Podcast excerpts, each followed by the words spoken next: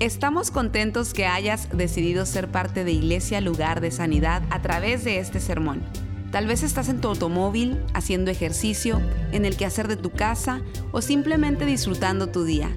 Es nuestra oración y nuestro deseo que tú recibas lo que Dios tiene para ti. Si te es posible, te recomendamos que tomes notas de lo que Dios te hable el día de hoy. Hoy día yo quiero presentar a un gran amigo eh, que viene desde la la tierra de, donde hacen los asados, las mejores carnes del mundo. Y es un gran amigo de muchos años. Una de las cosas que yo más aprecio en la vida es las relaciones que tengo, que Dios me ha dado. Y una de ellas es Oscar Ferro. Ya tenemos 18 eh, años de conocernos. Ellos estuvieron aquí en el año 2000, 2001. Eh, hace dos años estuvieron aquí.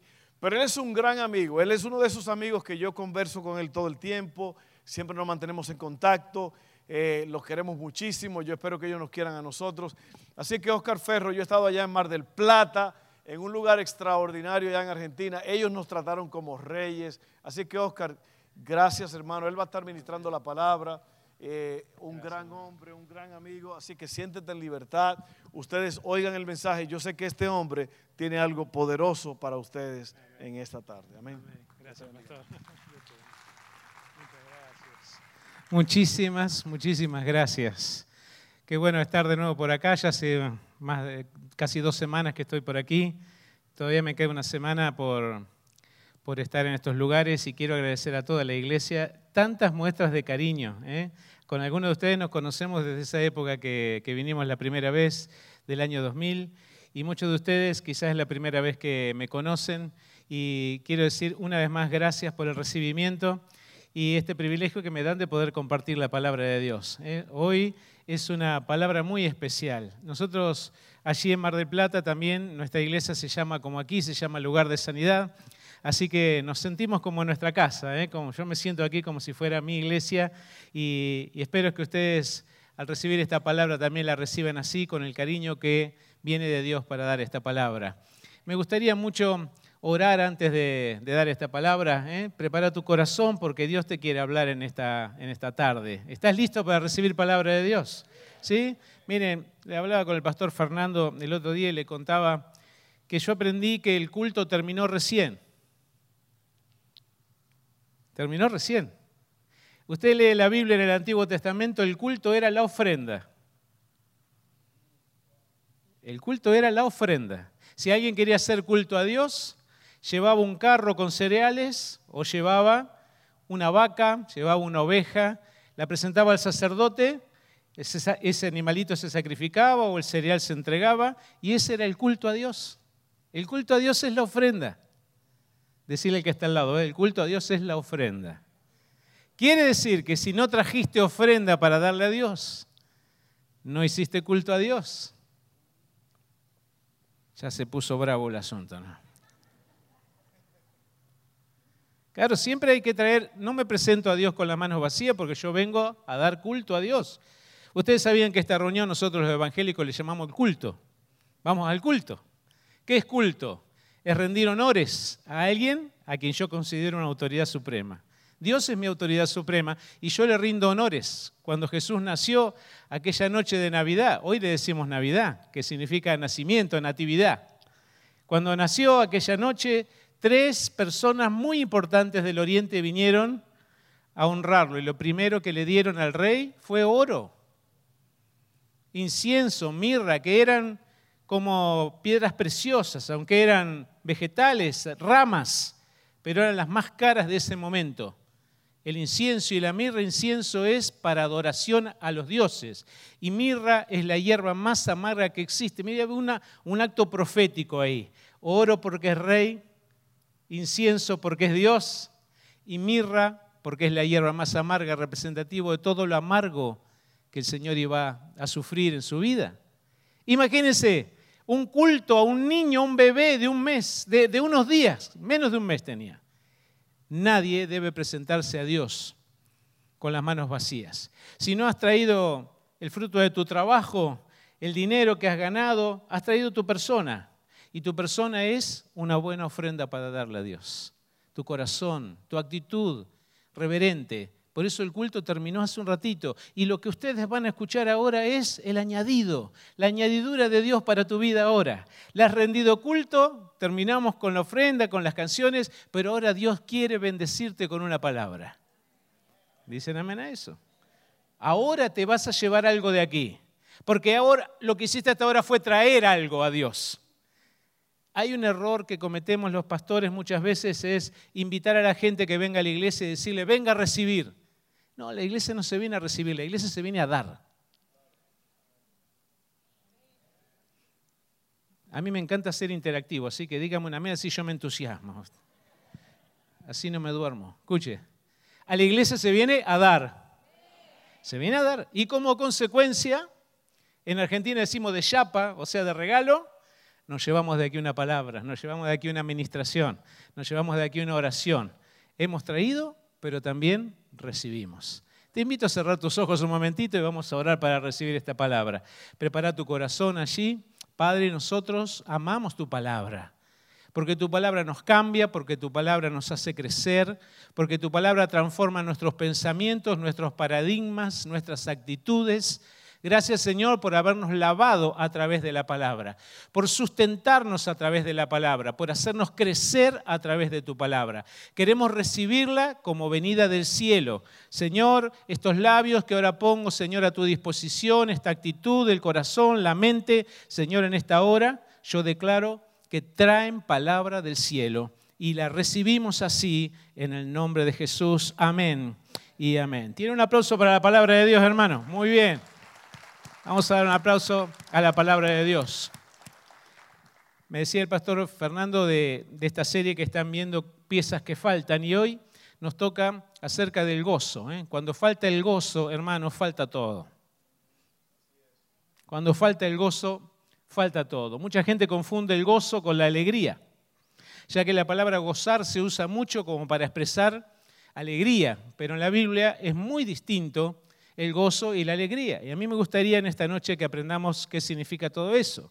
Primeramente, entender qué es el gozo. Allí tenemos en la primera imagen una definición que me gustó del gozo y dice, el gozo es la serena tranquilidad del que sabe quién es y cuál es su destino.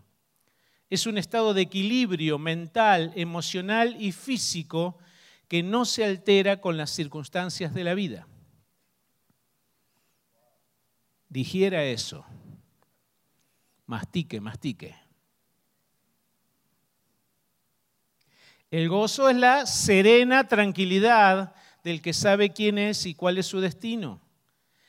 La Organización Mundial de la Salud hoy en día está definiendo la palabra salud como el equilibrio, no es falta de enfermedad. Según la Organización Mundial de la Salud, la salud es el equilibrio físico, emocional, mental y social. Si alguna de esas cuatro cosas no están bien, no hay salud. Pero la Biblia nombra esas cuatro cosas y más, algunas más, definiendo no la palabra salud, sino la palabra gozo. Entonces la palabra gozo es la serena tranquilidad del que sabe quién es y cuál es su destino. Es un estado de equilibrio mental. Levanten a mano los equilibrados. ¿Cuántos son equilibrados? Ahora levanten los desequilibrados. ¿Ve cuántos desequilibrados tenemos acá? Usted conoce algún desequilibrado, ¿no es cierto? ¿Sí? Uno que le falta, en Argentina decimos, le falta algunos fósforos en la caja, ¿no? No los tiene todos. No tiene todos los patitos en fila, viste que los patitos van todos en fila, pero algunos se... Es un estado de equilibrio mental, emocional y físico. La medicina le llama a esto homeostasis, o sea, un equilibrio de salud entre la mente, el físico y las emociones. Si tenemos equilibrada nuestra mente, nuestro físico, nuestras emociones, bíblicamente estamos viviendo en gozo. Porque gozo no es, no es igual a alegría. La alegría son momentos alegres. Miren, vamos a hacer una distinción. En la próxima imagen tenemos ahí una distinción entre alegría y gozo. ¿Han visto esta película? Eh, los chicos han visto esta película sobre las emociones y está muy bueno, está muy bueno que la vean para saber distinguir las emociones, ¿no? Pero hay diferencia entre alegría y gozo. alegría es una de las seis emociones básicas con las que venimos todos los seres humanos. Está, dentro de las seis emociones está la tristeza, la ira, el temor, la sorpresa, el asco o repulsión y la alegría. Para todo eso tenemos una cara. ¿Cuál sería esta cara mía ahora? ¿Cómo de? Menos mal que nos dijeron de asco, ¿no? Es, es la cara de, de argentino, de alegría. ¿eh? ¿Cómo sería una cara de tristeza? Pestañando muchos. Una cara de ira. Una cara de asco. Cuando uno tiene asco, ¿qué hace? Saca la cabeza, así la cabeza la tira para la ¡ah! y hace ¿Sí? Miren, las cinco o seis emociones básicas con las que nosotros tenemos, el temor, la sorpresa, todas se reflejan en la cara, todas. ¿Por qué estas seis emociones básicas se reflejan en la cara? Porque generan empatía. ¿Qué es empatía? Cuando yo veo a alguien con una cara así, me doy cuenta que está feliz y yo me contagio de la felicidad de él. Es muy difícil que uno no vea a una persona feliz y sienta algún tipo de empatía. Lo mismo si está triste. Por eso Dios nos dio expresiones faciales. Las personas que cantan aquí, me encanta el grupo de adoración que tienen aquí tan consagrado al Señor y con tantas ganas, ¿no es cierto? Me encanta porque eso genera algo. Y muchas veces, como yo soy músico también y fui adorador en la iglesia durante tanto tiempo, a los que estamos aquí arriba nos cuesta un poco entender cómo es que el gozo del Señor no se transmite muchas veces a muchas personas.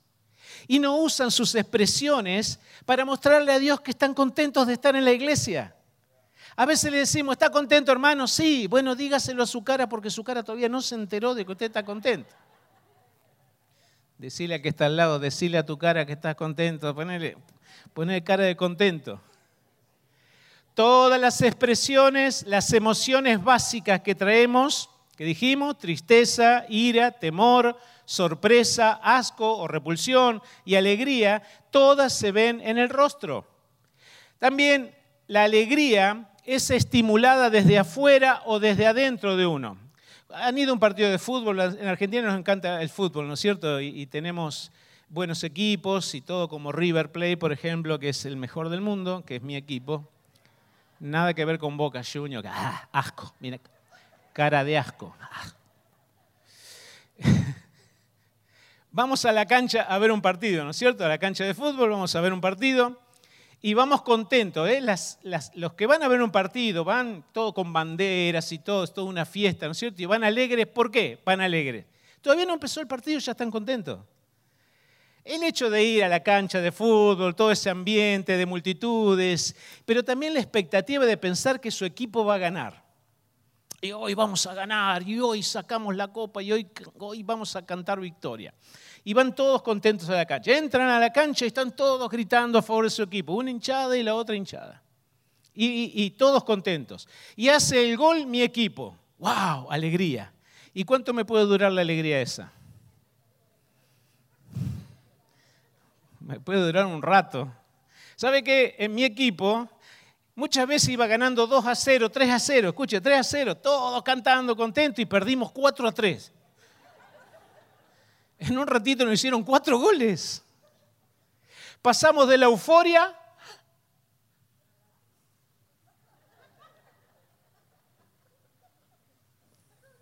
Quiere decir que la alegría está motivada por las cosas alegres que nos pasan o por la expectativa que yo tengo hacia adentro. O sea, fíjense lo que es la alegría y qué diferencia que hay con el gozo. La alegría depende de momentos alegres, depende de cosas que nos pasan todos los días. Un nieto, mis nietos me causan mucha alegría.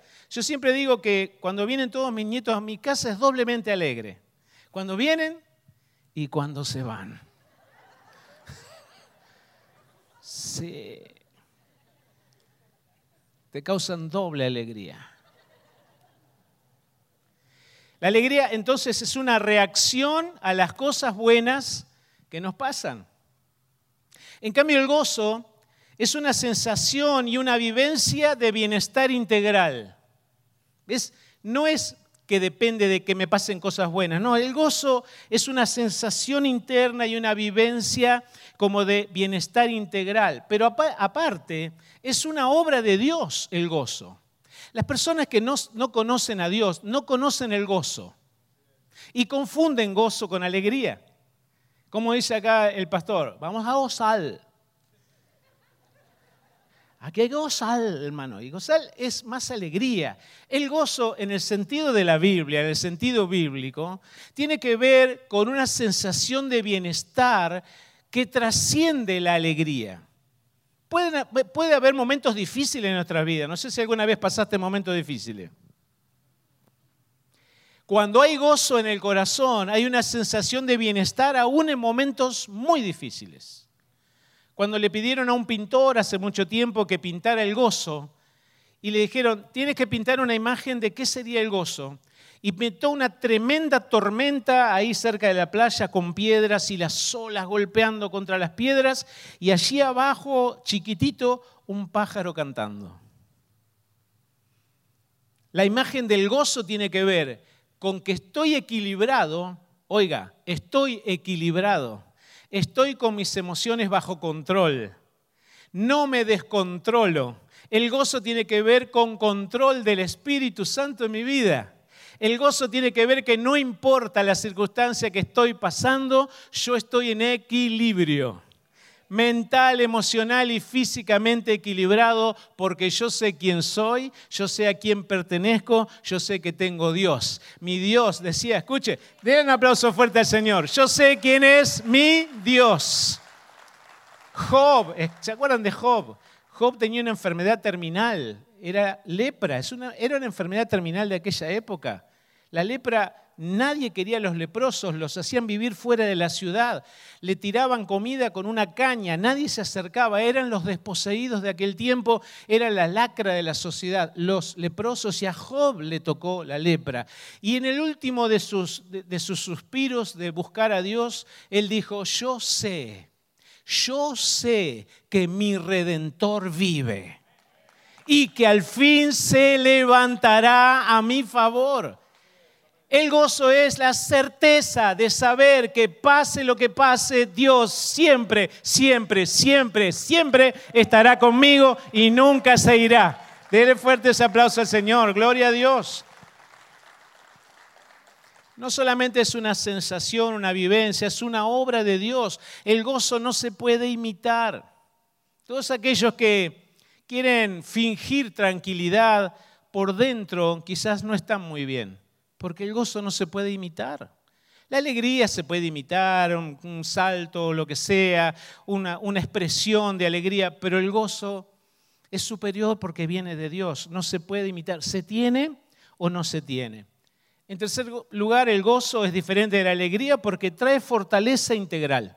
Imagínense que usted tiene que ir a cobrar su cheque al final de la semana y ya va alegre pensando que llegó el día que cobra, no sé qué día cobran, el viernes o el sábado, usted va a ir a cobrar, pero ya de, entrada está contento porque va a cobrar.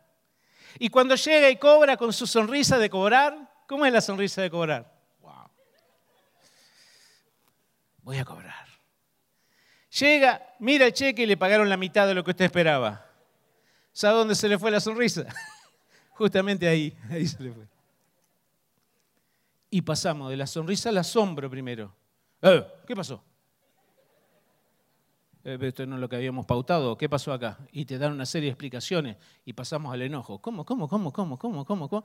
Y cómo y cómo, ¿no es cierto? De cómo, cómo, cómo, cómo, cómo, cómo, cómo. ¿Cómo? Pues usted me tiene que explicar por qué si yo ya, ya, me enojé. Y del otro lado te dan una explicación, no, no, no, no, acá me, y ya, le pegó a la mesa y viste, ya, no, no, no, esto no lo que, no, esto es lo que yo no esperaba y ya pasé a la ira. Y de la ira, viste, ya, cualquier, ya, ya estoy por sacar el arma acá atrás, ¿no es cierto? Y ya pasé de la emoción a la acción. Agarramos de la camisa al de enfrente y le decimos, más vale que me des lo que yo estaba esperando, porque te voy a reventar. ¿Qué diferencia trae este muchacho que venía tan alegre a cobrar? Le pasó un montón de emociones en tres minutos. ¿Sabe lo mal que hace eso? ¿Sabe cuánta gente se ha muerto de un ataque al corazón por una situación así? Sí, un, ataque cerebral, mucha gente se muere de una CB, luego de una, una, tragedia o alguna cosa que le pasó que no esperaba, llegan a la casa y les agarra un ataque. Yo tenía un perro tan obediente, el Bobby. ¿Qué, perro obediente el Bobby? Era tan obediente que el día que le dije, Bobby, ataque, le agarró un ataque al corazón y se murió. Pobre Bobby.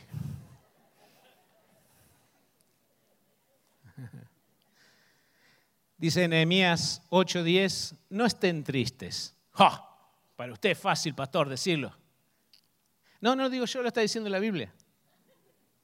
No estén, léalo conmigo, ¿qué dice? No estén tristes, ¿por qué? Porque el gozo del Señor es nuestra fortaleza. Mi hija Milka, que es cantante en la iglesia, ella tiene ahora 36 años, pero hace unos años atrás estuvo cinco años enferma de una enfermedad rarísima. Me acuerdo de la primera vez que manifestó su enfermedad, llegó a la iglesia y me dijo, papi, ora por mí, no sé qué me pasa. Y cuando le digo, ¿pero qué tenés? Tengo los brazos duros, no sé qué me pasa, no puedo estirar los brazos. Le digo, hija, relájate, a lo mejor estás muy tensa por el trabajo. Ella es una chica muy responsable en su trabajo, preocupada para que todo salga bien y todo. Y de repente está tensa así, yo la veo tensa y sus manos que se empiezan a encorvar. Y oré por ella, digo, hija, relájate. Y empecé a orar, empecé a orar por ella y no se sanó. Y empezó un proceso y fue el médico y le hicieron un diagnóstico raro porque le dijeron que su sistema inmunológico, en vez de defenderla, la estaba atacando. Se llama un síndrome de inmunodeficiencia. El sistema de defensa del cuerpo que ataca todo virus y toda bacteria que ingresa a nuestro cuerpo a través de distintas, distintas maneras, nuestro sistema de defensa ataca los virus y las bacterias para que no nos enfermemos. Pero este, esta enfermedad la estaba atacando a ella le atacó los huesos, le atacó los músculos. Estuvo, escuche, cinco años con esta enfermedad. No sabe las veces que hemos llorado, que hemos pedido a Dios por favor porque ella gritaba de los dolores. Varias veces en la noche, a medianoche nos llamaba y me decía, papi, vengan, por favor, no doy más del dolor. Los calmantes ya no le hacían nada. E íbamos toda la familia, nos arrodillábamos en la cama donde ella estaba. Ella después del nacimiento de su segundo hijo, durante cinco años su hijo no la conoció sana. La vio siempre enferma. Nos daba una lástima ese chiquito. Escuche, toda la familia pasamos por esta prueba. Toda la familia. Sabiendo en el corazón de que Dios de alguna manera se iba a glorificar, ¿sabe lo único que nos sostuvo en ese tiempo a ella y a nosotros? El gozo del Señor. Yo sé que mi redentor vive. Yo sé que papá, no solamente sos mi papá, sos el papá de ella. Hay un propósito en esto, Señor, quiero entender que hay un propósito y yo me rindo a ti. Esta canción que cantábamos, ¿sabe las veces que la hemos cantado durante este proceso de mi hija? Señor, nos volvemos a rendir. Arrodillados en la cama, al lado de su cama, llorando, ella llorando de los dolores, de repente desaparecían los dolores. De repente se dormía y nosotros nos volvíamos a nuestra casa angustiados por todo lo que habíamos vivido. Todas las emociones nos vinieron enseguida, pero ¿sabe qué? Ninguna de las emociones que experimentamos en ese tiempo nos quitaron el gozo. ¿Qué es el gozo?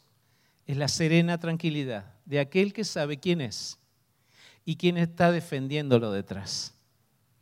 Íbamos viajando con mi esposa a otra de las iglesias, más o menos a los tres años de su enfermedad, nos llaman por teléfono mientras íbamos viajando y me dice, papi, fui al médico.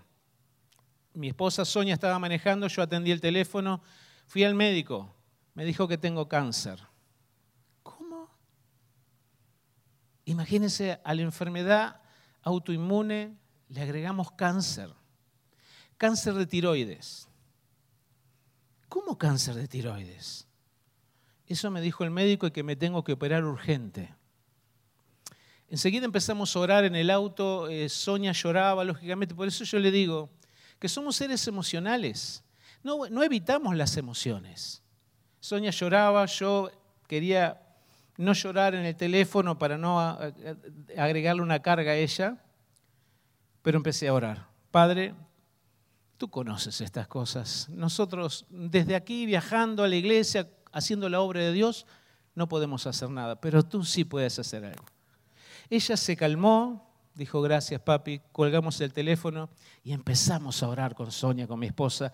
Y mire, todo el viaje que, nos restaba hasta la ciudad donde íbamos, todo ese viaje clamando y orando y, y angustiados delante del Señor y como los salmos dicen, Señor, oye nuestra oración. ¿Hasta cuándo, Señor? ¿Hasta cuándo? No oirás nuestra oración. Lea los salmos. ¿Dónde te escondiste, Señor? Lea los salmos, dice así. ¿Estarás callado para siempre? ¿Es que no escuchas mis ruegos? ¿No ves que estoy mojando mi almohada todas las noches y mi cama toda mojada de tanto llanto durante semanas, durante meses, mientras mis enemigos me dicen, ¿y dónde está tu Dios? ¿Sabe lo que me decía el diablo a mí? A mí me decía, qué vergüenza. El pastor que ora por los enfermos. El pastor que ha orado por tantas personas que se sanaron y su hija está enferma y no puede hacer nada con eso. Ese era el diablo, el diablo acusándome. Ni el diablo, ni la enfermedad, ni ninguna otra cosa nos pudo robar el gozo. El gozo. Escuche, un día estábamos toda la familia reunida y uno de los, de los chicos de la familia, mi, yerno, que es pastor también en Tierra del Fuego, allí en el sur de, de Argentina, dice, yo siento que debemos tomar la cena del Señor juntos y orar otra vez y tomamos la cena del Señor en la casa de mi hija Milka. En el momento que ella toma el vasito de, de vino, ¿no es cierto?, que compartimos, empezó una liberación en ella.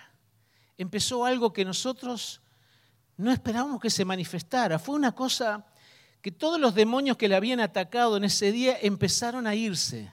Y se empezaron a ir, y se empezaron a ir, y ella empezó a manifestar su, cuerpo se movía de una manera que ella no controlaba y, y nosotros sabíamos que eso era los demonios de enfermedad saliendo de su cuerpo. Ahí empezó su sanidad. Ella se paró, se pudo parar, pudo decir soy libre. Pudo, mire, estaría mucho rato contándoles lo que pasó ese día, pero ese día comenzó la sanidad de Milka. Ese día fue el principio de la sanidad. En unos pocos meses ya podía andar mejor. Pero ¿sabe lo que lo que más me llama la atención que durante los cinco años de su enfermedad, mi hija Milka, que era cantante en la iglesia, que no se podía mover, que le costaba caminar. Un día dice, yo iba por la calle, papi, y iba una viejita caminando y yo traté de alcanzar a la viejita a ver si yo podía caminar un poco más que ella. Me dice, y no pude alcanzar a la viejita. Imagínense. El dolor de ella, la artritis, la artrosis, todo eso era terrible y sus manos dobladas. Cuando Dios la empieza a sanar, nosotros empezamos a sentir todos, el alivio, pero durante los cinco años anteriores, escuche, ella cantó para el Señor igual así como estuvo, porque el enemigo no le pudo robar el gozo. Ella subía las escaleras de la plataforma, la ayudábamos muchas veces a subir la escalera de la plataforma porque no podía subir a la plataforma, la ayudábamos, alguien la ayudaba para subir, caminaba y cuando pisaba la plataforma se transformaba. Durante la alabanza ella danzaba, saltaba, cantaba alabanza al Señor, se le veía contenta, se le veía alegre y podía hacer lo que no podía hacer debajo de la plataforma. Cada vez que ella subía acá arriba era un milagro de Dios cada reunión de cada domingo. ¿Sabe por qué? Porque la enfermedad no le pudo robar el gozo que viene de Dios. Yo te digo, no hay nada, nada en este mundo que nos pueda robar lo que ya tenemos. Lo que tenemos es el gozo del Señor y el gozo del Señor es nuestra fortaleza. Hoy mi hija está totalmente sana, recuperada. Pero ¿sabe lo mejor de todo? Que no es la misma persona que cuando comenzó la enfermedad. Hoy es una persona totalmente distinta, fortalecida en el Señor, con un testimonio poderoso. Y todos en la familia podemos contar un testimonio poderoso que Dios sí sana de enfermedades, que el médico le dijo va a terminar en una silla de ruedas y lo más probable es que termine muerta. Mi, la suegra de ella, la, esposa, la, la mamá de su esposo, que es enfermera en terapia intensiva, habló con un médico, le dijo, mi nuera tiene esta, esta enfermedad.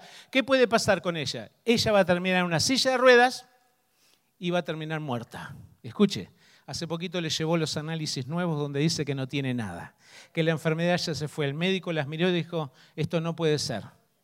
No, no, no, no, esto es de otra persona. No, es de mi nuera, le dijo, es de mi nuera. Es, es, esta es una persona sana, es un milagro de Dios. El médico tuvo que decir con los dientes apretados, y no puedo decir otra cosa que es un milagro de Dios. Usted tiene un aplauso para el Señor por eso. Creo en el Dios de los milagros. ¿Usted cree en el Dios de los milagros? Me dice amén. Gloria a Dios. ¿Entendió cuál es la diferencia entre la alegría y el gozo? ¿Sí? Hay una diferencia. El gozo se, asienta sobre tres pilares básicos. ¿Quiere conocerlos? ¿Eh? Usted los va a identificar y va a decir, wow, yo tenía eso y yo no sabía que era así. El gozo entonces se apoya sobre tres pilares básicos. El primero, si ponemos la imagen, es el pasado. Nuestro gozo, el gozo de los hijos de Dios, se, se, fundamenta en el pasado por la obra que hizo Jesús por nosotros. Yo soy una nueva criatura por lo que hizo Jesús allí en la cruz. Así que mi alegría, mi gozo interno, ¿saben de dónde viene? De la obra que Jesús hizo por mí allí en, la cruz del Calvario. La Biblia dice que soy una nueva criatura. Fíjense lo que dice 2 Corintios 5, 17. Dice, si alguno está en Cristo, nueva criatura es. Criatura es la palabra creación. He sido creado de nuevo. Soy una nueva persona. Las cosas viejas que, dice, Escuche, ¿sabe algo de verbos usted? ¿Aprendió los verbos en la escuela? Sí, más o menos. ¿En qué tiempo está ese verbo ahí? Pasado. Yo en el pasado, yo sé que allí las cosas viejas pasaron. ¿Y qué? Y todas son hechas nuevas. Dios no pone parches. Dígale que está al lado, Dios no pone parches. Decirle, Dios no pone parches. Dios hace todo nuevo. ¿Cuántos han experimentado la novedad de Dios en la vida? Yo, ¿sabe qué? Tengo gozo porque mi, mi, gozo está fundamentado en el pilar de lo que hizo Jesús en la cruz. Cuando Jesús estaba a punto de morir, dijo dos palabras muy importantes. Dijo, consumado es. Recuerden ese pasaje en la Biblia que en la cruz Jesús dijo una cosa muy extraña que los que estaban ahí debajo de la cruz no lo entendieron, pero él y el Padre y el Espíritu Santo sabían que estaba diciendo Jesús. La palabra consumado es significa todo lo que había que hacer para la salvación de la humanidad ya fue hecho. Consumado es significa todo está listo, completamente completado. Tu gozo se fundamenta no en momentos de alegría. Tu gozo no se fundamenta en que tengas dinero en el bolsillo, que tengas buena salud, que tengas una buena casa, un buen carro. Tu gozo es y comenzó en la cruz de Jesucristo. Porque tenemos que mirar hacia la cruz para ser salvos. Y cuando miramos a la cruz, somos salvados por lo que ocurrió hace dos mil años atrás. Pero nuestro gozo también se fundamenta en el presente. En la segunda imagen tenemos, ahí está. En el presente nosotros debemos mantener el gozo, la esperanza, escuche, la esperanza nuestra, nuestro gozo permanece cuando estamos en la presencia de Dios. Porque el ambiente del cielo es gozo. Cuando Jesús dijo, el día que ustedes vayan conmigo al cielo, yo los voy a recibir y le voy a decir, bien, buen siervo y fiel. En lo poco has sido fiel, en lo mucho te pondré. Entra en el gozo de tu Señor. Quiere decir que el cielo es un ambiente de gozo. ¿Y qué dijo Jesús? Arrepiéntanse porque el reino de los cielos se ha acercado. Nosotros podemos vivir el ambiente del cielo, que es un ambiente de gozo. El gozo es el ambiente que se vive en el cielo, por eso en el cielo se canta, en el cielo hay fiesta, en el cielo no hay enfermedades, en el cielo no hay escasez, en el cielo no hay hospitales, como decía Juan Luis Guerra. Es verdad. El, ambiente del cielo es un ambiente de gozo. Dice ahí el, el Salmo 16, me mostrarás la senda de la vida, en tu presencia hay plenitud de gozo, delicias a tu diestra. ¿Para cuándo? Para siempre. Hermano, este salmo, el número 16, un salmo mesiánico. Significa que todo el salmo 16 se refiere a Jesús. Una, vez estaba orando en casa, en mi habitación, y empiezo a leer este salmo y el Señor me da una visión de Jesús llevando la cruz. Fue tan conmovedor y tan impactante para mí sentir que era yo el que llevaba la cruz. Mientras oraba. Y empecé a llorar y a nombrar este salmo. Me mostrarás la senda de la vida. Imagínense a Jesús llevando la cruz y recitando este salmo. El, Señor me dijo, mientras Jesús llevaba la cruz, iba recitando este salmo. Y decía, me mostrarás la senda de la vida. O sea, no, no me voy a quedar muerto. Algo va a ser mi Padre para levantarme de la muerte. Me mostrarás la senda de la vida y en tu presencia hay plenitud de gozo. El gozo tiene que llegar a una plenitud. Jesús dijo de los discípulos, Padre, yo oro esto delante de tu presencia, delante de todos ellos, para que su gozo sea completo. Hermano, complete el gozo. Pide al Señor, no quiero solamente una parte del gozo, quiero la plenitud del gozo. Quiero las delicias a tu diestra para siempre. El gozo en el presente se debe mantener entrando en la presencia de Dios todos, todos los días. ¿Ha tenido la maravillosa experiencia de entrar a la presencia de Dios? No estoy hablando de orar.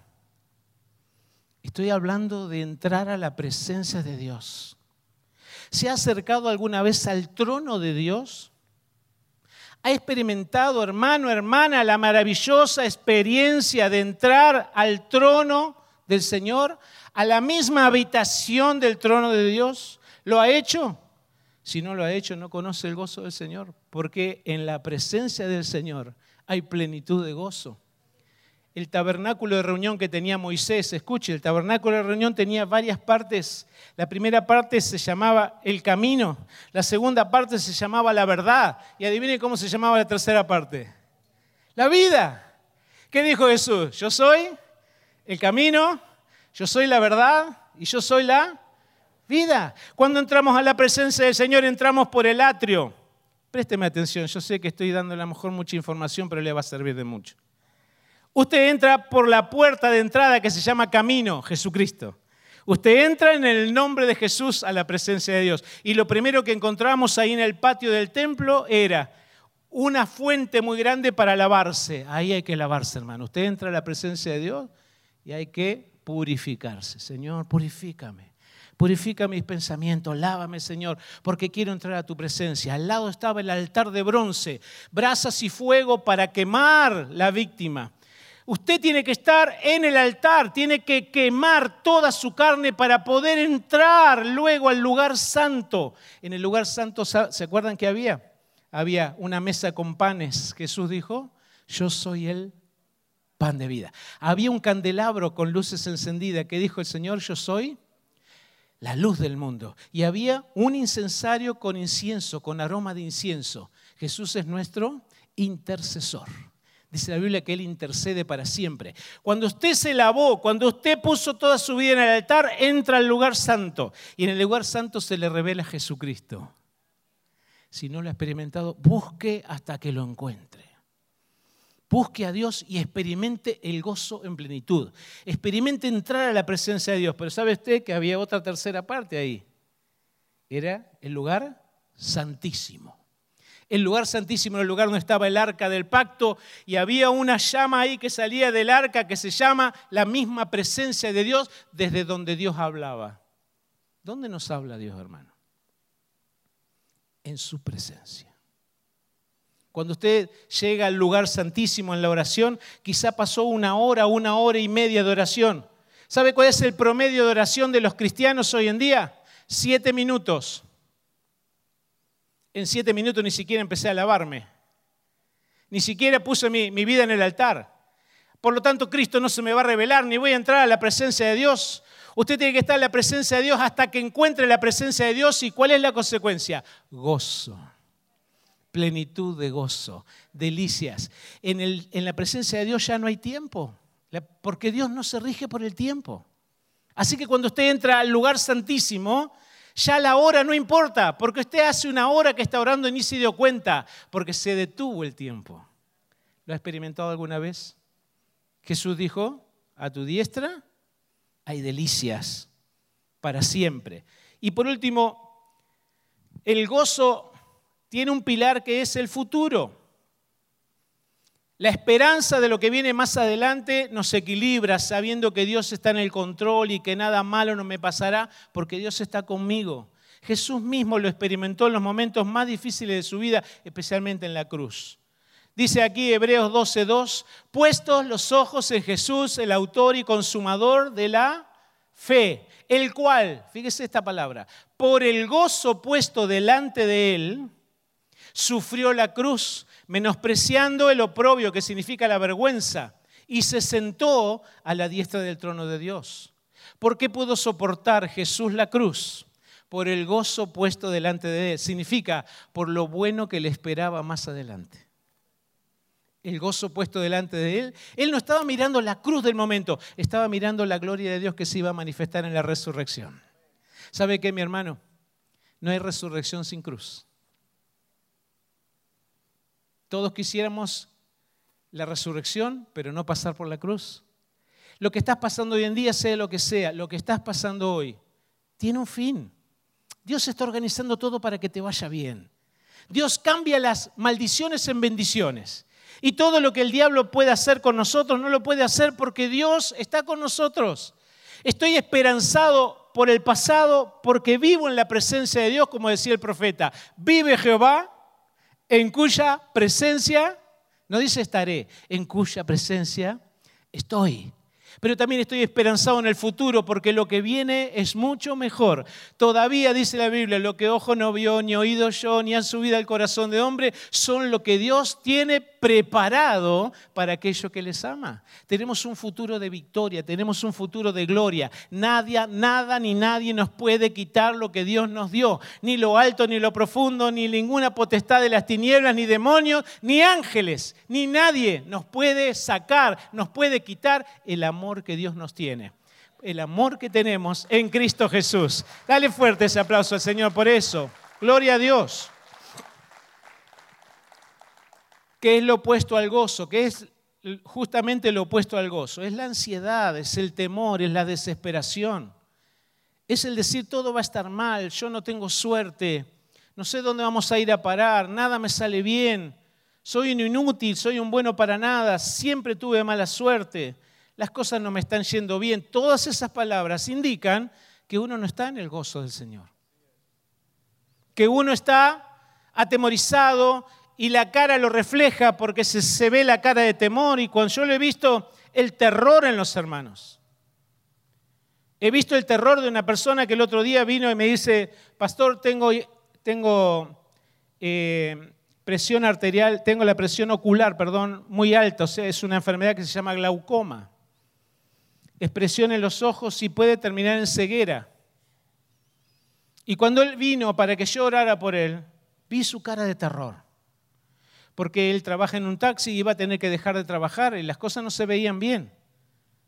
Pero el Señor me dio una palabra para él, oré por él y vino la semana siguiente dice, el médico me dijo que estoy sano, que ya se terminó la glaucoma. Solamente tengo que ir dentro de seis meses a hacerme un chequeo otra vez pero Dios ya me sanó. Pero en ese momento pude ver su cara de terror.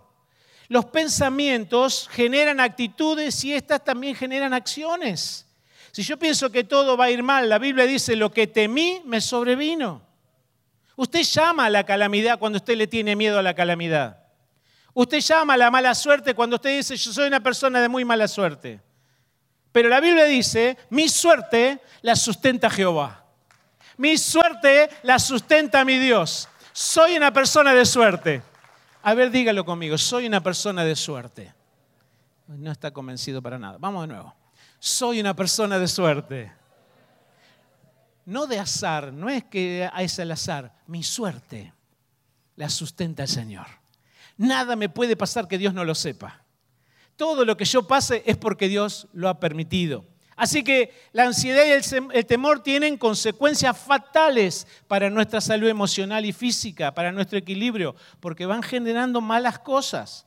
Muchas enfermedades tienen su raíz fatal en el desequilibrio emocional y mental, o sea, en la falta de gozo. Ahí tengo en la pantalla para que ustedes vean en la próxima imagen algunas de las enfermedades que produce la falta de gozo. Escuche, diabetes, Quizá alguno de ustedes está, se va a identificar con alguna de ellas. Presión alta o baja, artritis, artrosis, asma, ataques al corazón, accidente cerebrovascular, el ACV, Alzheimer, desajustes hormonales, desajustes digestivos, dolores frecuentes de cabeza, pérdida de la memoria, confusión, osteoporosis, diversos tipos de cáncer, inmunodeficiencia, infecciones, enfermedades de la piel como la psoriasis, llagas, hongos y un largo, etcétera, etcétera, etcétera. Si a eso le agregamos falta de sueño, estreñimiento, que significa no puedo ir al baño cuando quiero ir al baño, ¿cuántos van al baño todos los días? Yo voy al baño todos los días. Usted no va al baño nunca. Ahora vamos ahora. Vamos de nuevo. ¿Cuántos van al baño todos los días? ¿Y lo, normal es ir al baño? ¿Usted tiene vergüenza de ir al baño? No. ¿Cuántos van al baño todos los días? La mitad. La otra mitad no va al baño.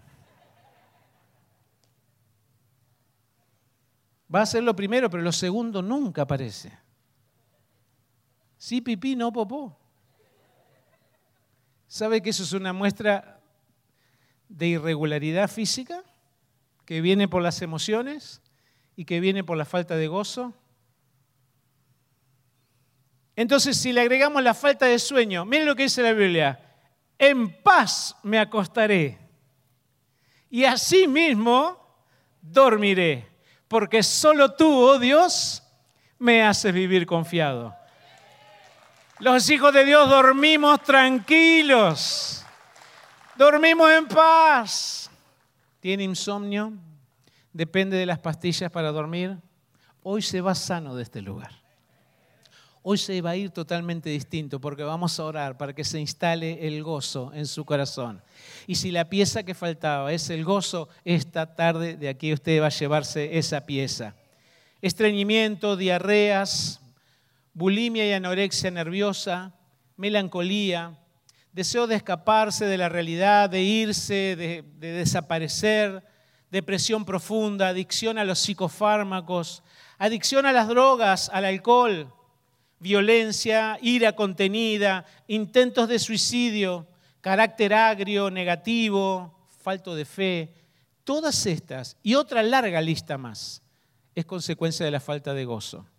Mucha gente que quiere salir de las drogas no puede porque está dependiendo de las drogas. Está dependiendo de ese placer que le da la droga. Todo aquel que ha consumido droga nunca dice que es feo. ¿Ha conocido a alguien usted que ha consumido droga y que dice que es feo? No, les encanta la droga. Y lo que le produce. Pero ¿sabe qué? Es un arma de doble filo porque termina matándote. Pero se necesita porque se hace de una manera artificial lo que debería pasar de manera natural. La alegría, el gozo es lo natural de los hijos de Dios. Nos deberíamos distinguir de esta sociedad que, escuche, el medicamento que más, que más se usa en el mundo son los psicofármacos. Tranquilizantes y calmantes, antidepresivos y equilibrantes del sistema eh, emocional son los medicamentos. Los laboratorios se están haciendo multimillonarios con el estrés y espero que no se esté haciendo multimillonario con usted que es hijo de Dios. Espero que usted no esté dependiendo de los psicofármacos. No tengo nada contra los médicos ni su receta, nada. Pero sí tengo algo en contra del diablo que te ha engañado durante todo este tiempo, haciéndote pensar que no podías salir de esta situación. Y tomándote el test de la diabetes todos los días. No tengo nada en contra del test de la diabetes ni de los, ni los medicamentos para la diabetes, pero yo he visto personas sanarse de la diabetes instantáneamente cuando aceptaron la verdad de que Jehová es mi pastor y nada me faltará. Cuando aceptaron esa verdad, cuando dijeron, en lugares de delicados pastos me hará trabajar, dice el Salmo 23. ¿Qué dice? Me hará descansar. Junto a aguas de reposo, ¿me qué? Me pastoreará. Y luego dice, confortará. ¿A cuánto le gusta la palabra confort? De ahí viene. ¿Qué imagina usted cuando, cuando digo la palabra confort? Yo me imagino esos sillones que te masajean, ¿viste? Que te hacen masaje. Confortará. Dice una, otra palabra, tú mullirás mi cama. Wow, te acostás y parece que el Señor te acomoda la almohadita, ¿no es cierto? Y te dice, hijo, descansa tranquilo. Ese es mi Dios. Vino una mujer hace un tiempo atrás, me estoy extendiendo. Uy, me recontra, perdón. ¿eh? Ahora vamos a orar. Vino una mujer con las manos así y doblados todos los dedos con artrosis deformante. Ya casi no caminaba y ya no podía hacer las cosas de su casa. No podía barrer, se angustiaba porque no tenía quien le ayude en la casa y toda la mugre se iba amontonando y ella lloraba y angustiada, creyente en el Señor.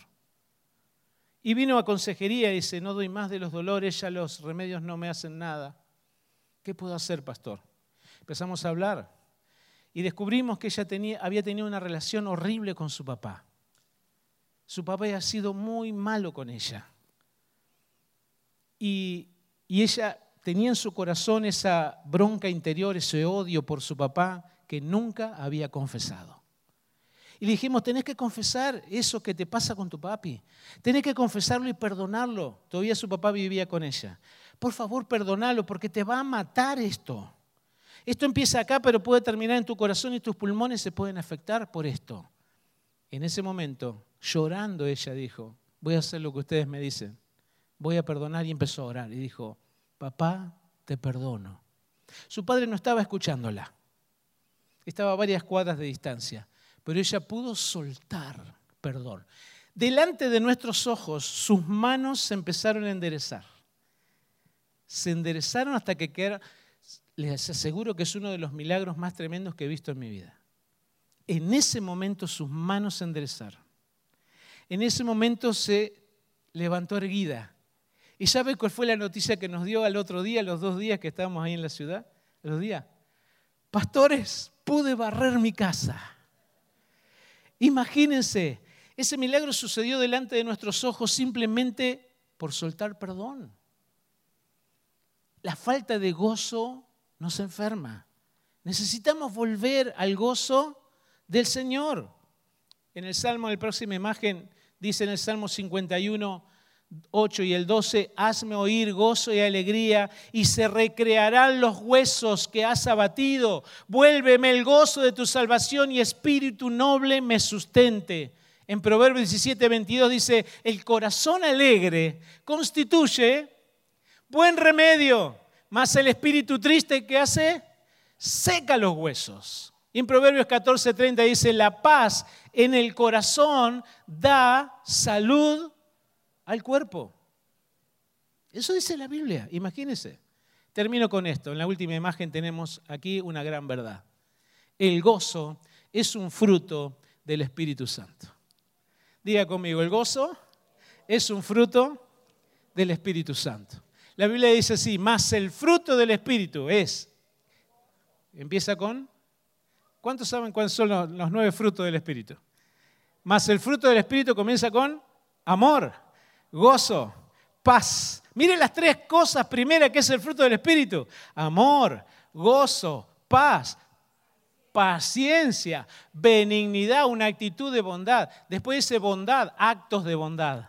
Bondad, mansedumbre, un carácter manso que dice mansedumbre y demonio propio, dicen. ¿Dice demonio propio? No. ¿Qué dice? Ah, dominio, perdón, dominio propio. Algunos tienen demonio propio en vez de dominio propio. Pero imagínense, el fruto. En la Biblia cada cosa da fruto según su género. Las peras que dan. Pera, los árboles de pera que dan. Pera. ¿Viste cómo es como pedirle peras al olmo? Bueno, el olmo no da peras. Las viñas no dan sandías el árbol de pera da pera, el árbol de naranja da naranja y el fruto del Espíritu es gozo. Amor, gozo, paz, paciencia. Mire, no le pida más paciencia al Señor. Escuche, no le pida más paciencia. Alguien dijo una vez, Señor, dame paciencia y la quiero ahora.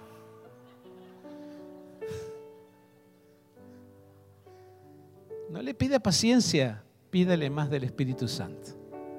Si usted es lleno del Espíritu Santo, el Espíritu Santo va a empezar a producir amor, gozo.